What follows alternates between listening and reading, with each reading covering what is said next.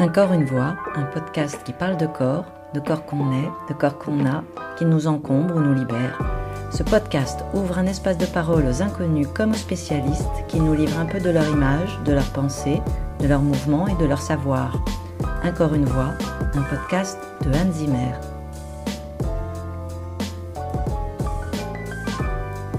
Bonjour à tous, je suis heureuse de vous retrouver pour cette première saison d'Un corps, une voix dans les épisodes qui vont suivre, j'ai rencontré des personnes qui se posent la question du corps à travers un événement qui a bouleversé leur vie, ou bien par la pratique d'une activité qui met en jeu le corps, qu'elle soit artistique, sportive ou liée au bien-être. Bonne écoute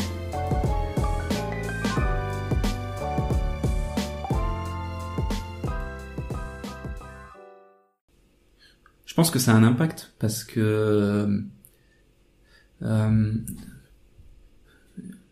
Bon, donc j'ai déménagé récemment, donc mon environnement a beaucoup changé.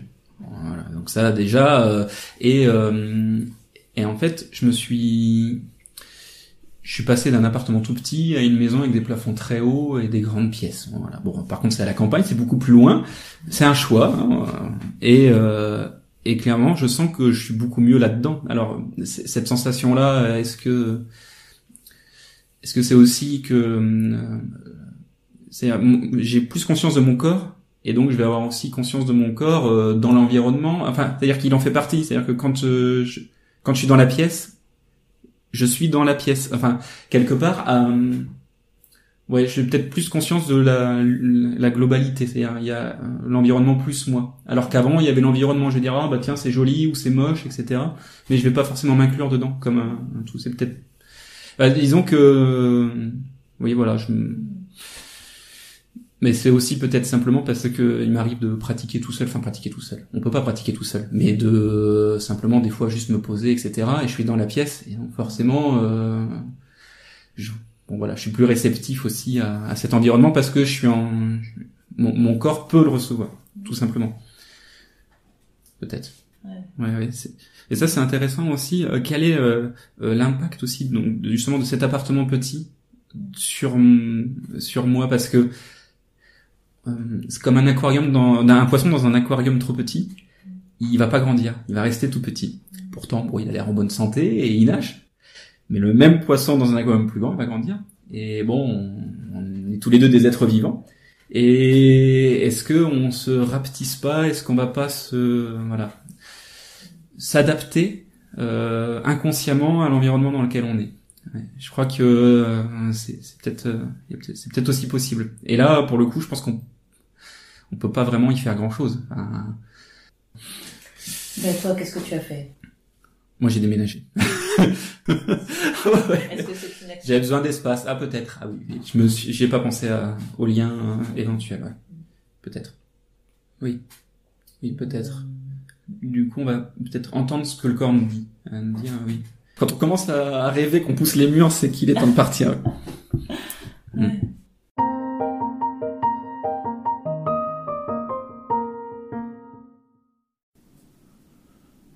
le rapport à la nature. En fait, j'ai discuté l'autre jour avec une fille qui, voulait s'installer ici dans les coins, tout ça.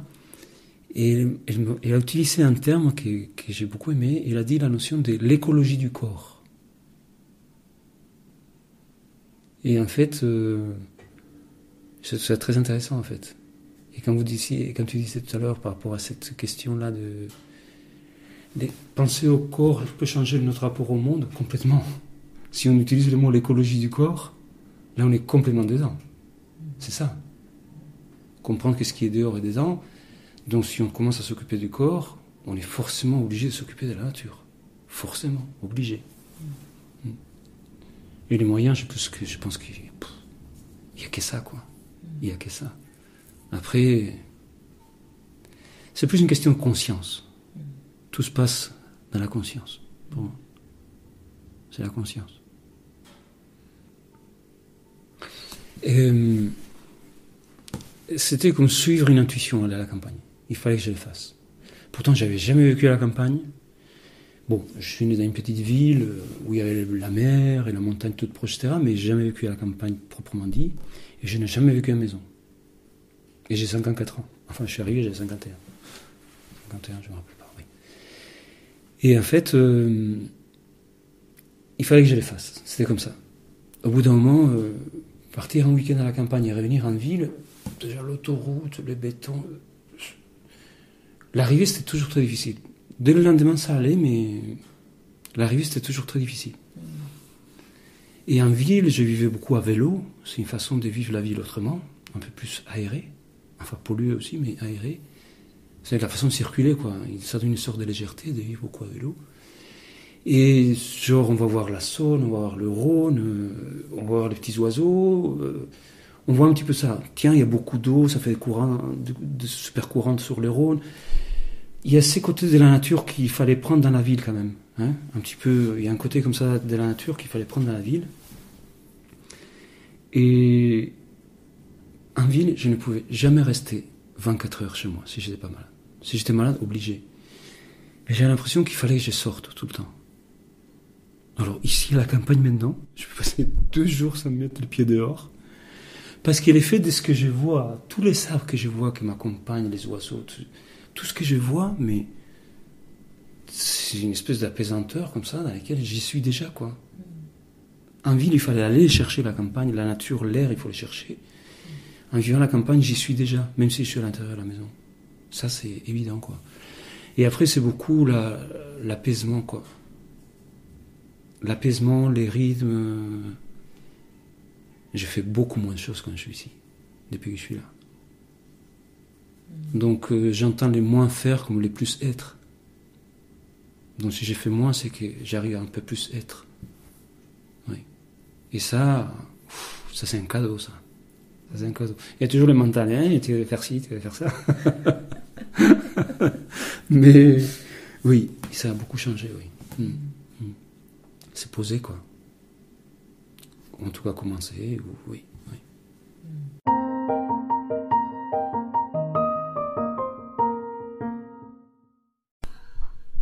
pense que j'ai toujours été très sensible à l'esthétique, donc à la nature hein, et à la beauté de la nature. Toujours ça, c'était euh, d'emblée. Et donc avec des émotions devant des beaux cieux, euh, sur des montagnes, au bord de la mer, enfin dans, dans des endroits où euh, d'un seul coup il y a un éclairage, il y a où il y a du silence, où il y a enfin voilà quelque chose qui est qui qui faisait, qui donnait des émotions, enfin qui me donnait des émotions. Est-ce que c'est changé? Est-ce que ça a évolué? Je pense qu'avec l'âge, c'est sûr que ça évolue, mais je dirais plus l'âge peut-être là pour le moment que la pratique de la danse. Alors, par exemple, les danses celtiques, les danses bretonnes et la mer, pour moi, c'est et, ça marche avec une certaine ce que j'appelle la sensibilité celtique, hein, qui est qui est très particulière, c'est-à-dire qu'à la fois dans dans la, la vie, dans la, la- le jaillissement de la vie et en même temps dans la pas la nostalgie mais la la hum, c'est pas de la nostalgie. La nostalgie, ça a plutôt à voir avec les Russes, ça c'est autre chose. La nos- c'est pas la nostalgie, c'est le c'est la tristesse et le la tristesse et la joie en même temps hein. c'est ces deux enfin moi c'est comme ça que je perçois les les danses celtiques et la musique celtique et ça ça a à voir avec la mer. Pour moi vraiment c'est très euh, voilà hein. Est-ce que tu veux dire que quand mer, tu euh, fais une danse celtique, tu, tu, tu penses à la mer, Ah oui. la mer est présente? Ah oui. Ou est-ce que tu as déjà eu fait l'expérience de danser? J'ai déjà fait aussi.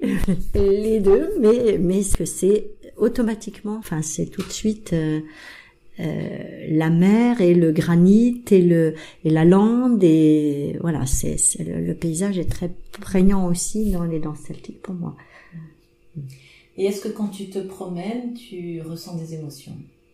Ah quand tu oui marches? Ah oui oui Est-ce que tu peux décrire Ah un oui. peu de quel type? Ça peut aussi être de la joie hein. C'est du même type hein. c'est-à-dire si je suis devant quelque chose qui est très beau euh, mais ça peut être euh, très simple très beau hein. c'est pas forcément des grands cieux euh, magnifiques de l'aurore ou du soir ou de non non ça peut être tout simple mais ça peut vraiment être de la joie quelque chose de très beau une feuille d'automne sur un sur un, un peuplier feuille d'or qui vole avec du bleu au-dessus, avec les couleurs aussi sont très très importantes pour moi. La nature et les couleurs, hein, c'est euh, très lié. Je pense que si c'était en noir et blanc, peut-être ça me ferait pas pareil. Mais les, les couleurs de la nature, oui, très, c'est très fort.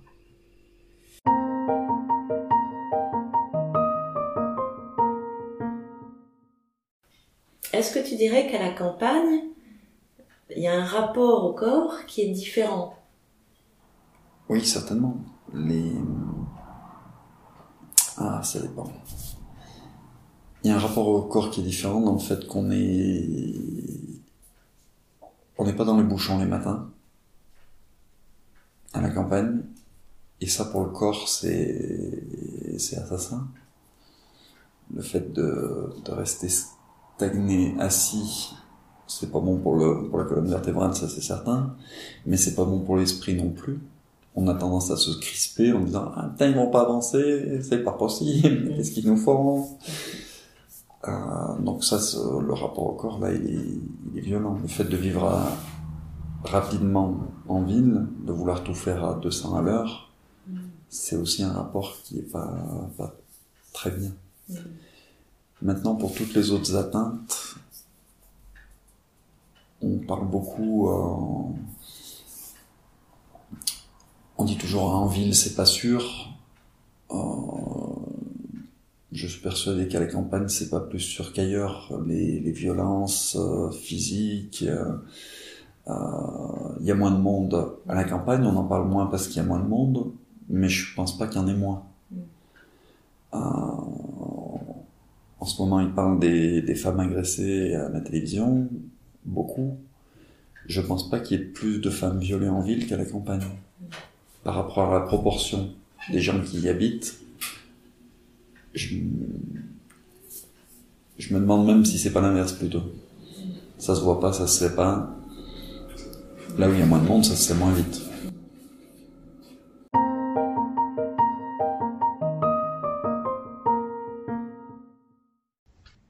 Bah, j'ai ouais, j'ai l'impression aussi que du coup, euh, enfin le le fait par rapport à, la nature ou l'environnement, le fait justement d'être euh, mieux connecté à, moi, on va dire plus attentive à moi, ça me permet aussi d'être au final plus attentive euh, quand je vais me balader à des petits détails ou à des choses ou même de, voir tout en grand et de profiter en fait.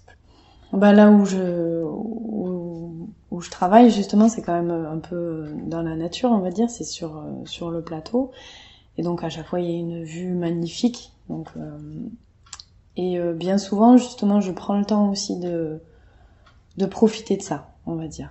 Ça va être euh, et d'entendre jusqu'au gazouillis de l'oiseau qui est loin. Enfin voilà, d'être le fait d'être vraiment à l'intérieur de moi, enfin attentive à moi, ça m'ouvre encore plus de euh, comment dire de perception en fait de ce qu'il y a autour.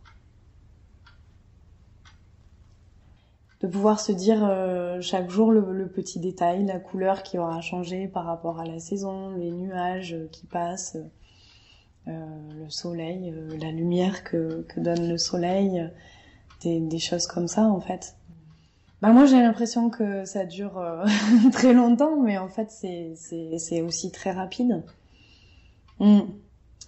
Et puis ça va aussi du donc voilà d'entendre un oiseau ou d'entendre un tracteur au loin ou des chiens qui aboient, enfin et l'odeur aussi, les odeurs que ce soit l'herbe avec la rosée du matin qui a pas la même odeur, quand il y a des fleurs, quand il y a...